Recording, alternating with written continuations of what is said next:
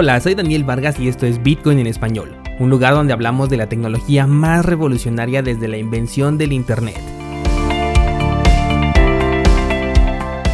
¿Crees que estoy exagerando? Ponte cómodo y déjame ser tu guía en un camino sin retorno, el camino a la descentralización.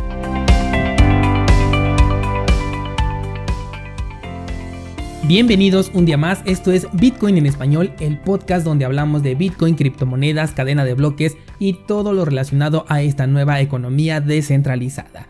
Antes de iniciar con el programa quiero agradecerles mucho a todos los descentralizados porque este fin de semana tuve un problema con la página concursosbitcoin.com, tuve que dejar la página inhabilitada todo el fin de semana, les mandé un correo a los que tienen membresía activa, igual se los mencioné por Instagram, pero lamentablemente el mensaje no llegó a todas las personas, seguramente eh, algunos de estos correos se fueron a la bandeja de spam, pero bueno, finalmente todos ustedes fueron bastante pacientes y comprensivos con este detalle. Ayer ya por fin identifiqué el problema que tenía la página y pude restaurarla por completo. Pero de verdad, muchas gracias por la confianza porque incluso con la página fuera de línea eh, seguí recibiendo solicitudes para poder adquirir la membresía y esto habla de la confianza que ustedes han depositado en el proyecto y por supuesto en el contenido que preparo cada semana para ustedes. La página ahorita ya está 100% operativa, esta semana vamos a tener como siempre tres clases normales, además vamos a tener análisis de Cardano, uno que me han estado pidiendo bastante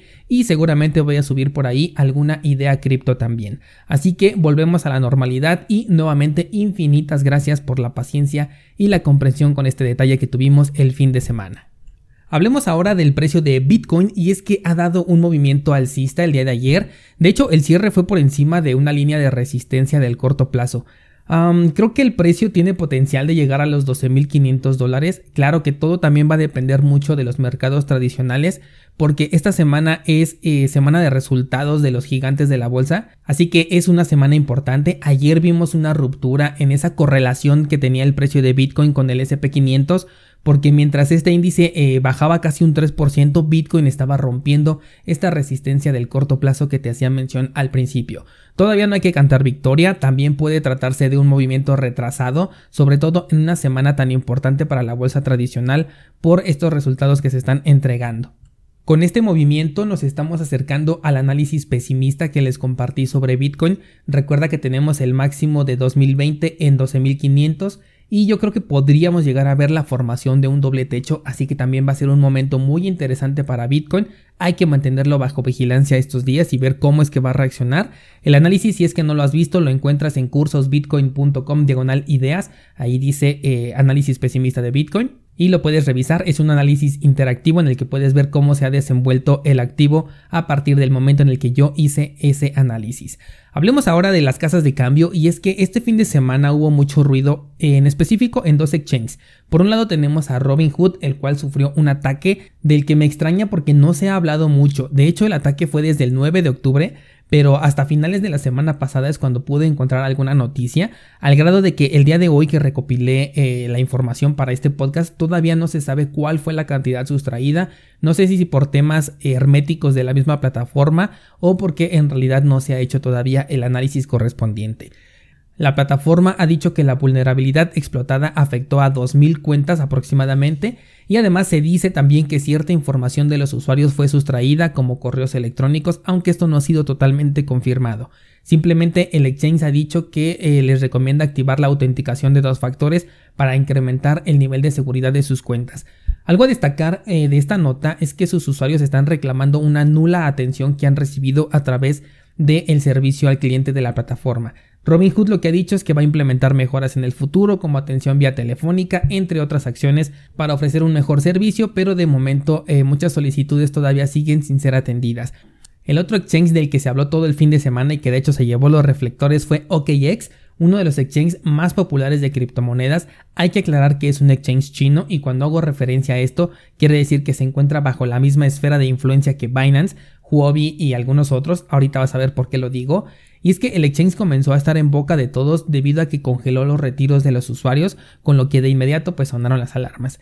Y es que el fundador del exchange estaba siendo interrogado por la policía, además de que había tenido algunos comportamientos extraños en la última semana, como por ejemplo no estar presente en sus funciones cotidianas dentro de la empresa. El exchange lo que hizo fue tomar la decisión de congelar los retiros, según ellos indican que por seguridad de los clientes, pero esto en realidad lo hicieron porque el fundador es uno de los poseedores de las claves privadas de las carteras en donde se almacenan los fondos de esta casa de cambio lo cual confirma eso de lo que tanto hacemos énfasis sobre la inseguridad de los exchanges para guardar nuestro dinero. Y es que imagínate, si la seguridad de los fondos de un exchange del tamaño de OKX está en manos de una sola persona, el riesgo es increíblemente enorme.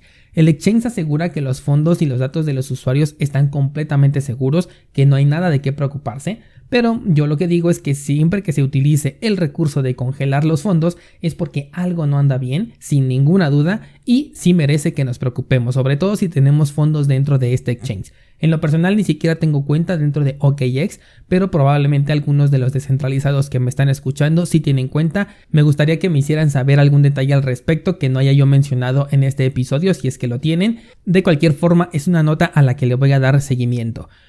Voy a aclarar que no hay nada que podamos hacer al respecto de estos eventos, lo comento porque algunos descentralizados me estuvieron escribiendo sobre este tema en específico, de si se trataba de una estafa o si el exchange era eh, una entidad mala. En realidad, OKX es uno de los exchanges que goza con la mayor capitalización de mercado, pero esto es justamente a lo que me refiero cuando digo que no existe un exchange seguro. Entre más pequeño sea el exchange, más inseguro se va a volver. Y si en este caso que estamos hablando de uno de los exchanges más grandes tiene este tipo de vulnerabilidades como dejar el peso de las llaves privadas de todo un exchange dentro de una sola persona, imagínate las prácticas o medidas de seguridad que puede tener un exchange de menor renombre.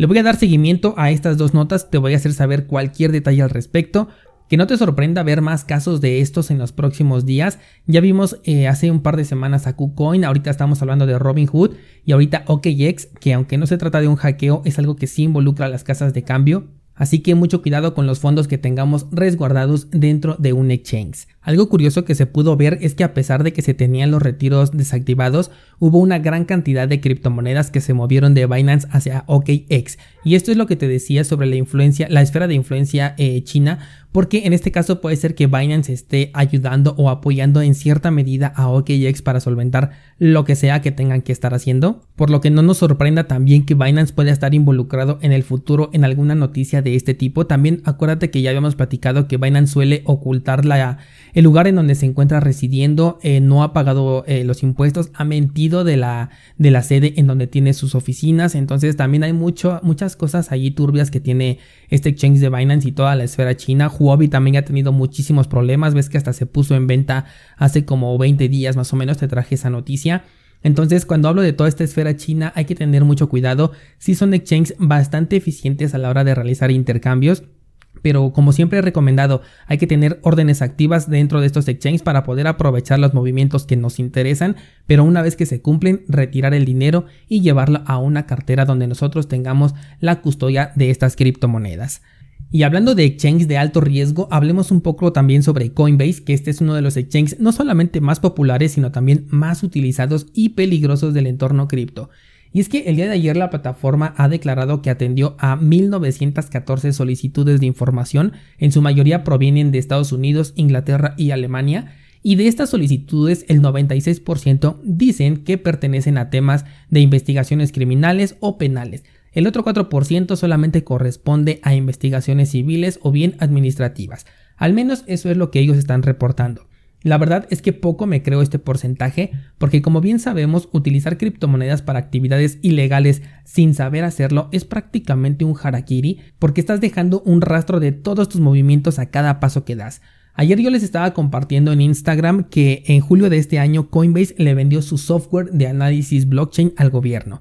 Con este software ellos pueden hacer tracking de transacciones y con el historial que ya trae la gente que trabaja dentro de Coinbase también pueden obtener incluso nombres y demás datos personales y ligarlos directamente hacia tus transacciones con criptomonedas. Si bien ningún exchange puede negarse a cooperar con los gobiernos con respecto a cualquier dato que se necesite, existen otros exchanges como en este caso Coinbase que van mucho más allá de solamente responder a las solicitudes. Por ello, nunca me vas a escuchar recomendar el uso de esta casa de cambio por ningún motivo.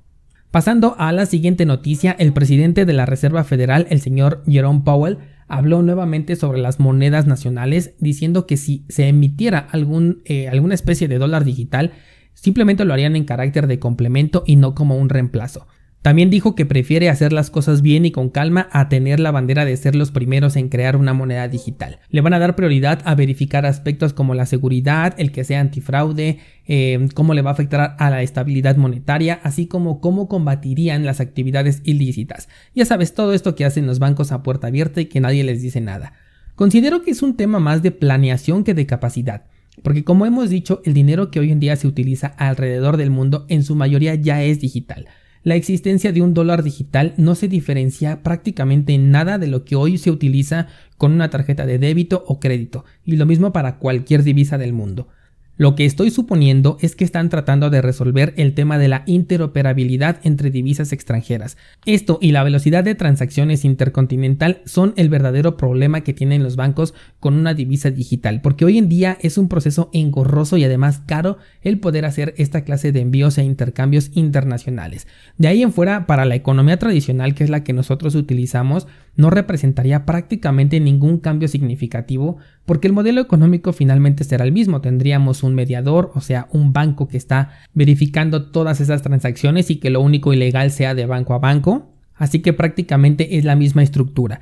En esta reunión también estuvo el señor Agustín Casterns, que es un portero al que se le fueron todos los goles de la corrupción frente a sus ojos cuando estaba en el Banco de México, pero que curiosamente habla mal de las criptomonedas porque dice que se pueden utilizar para actividades ilegales como las que él conoce perfectamente.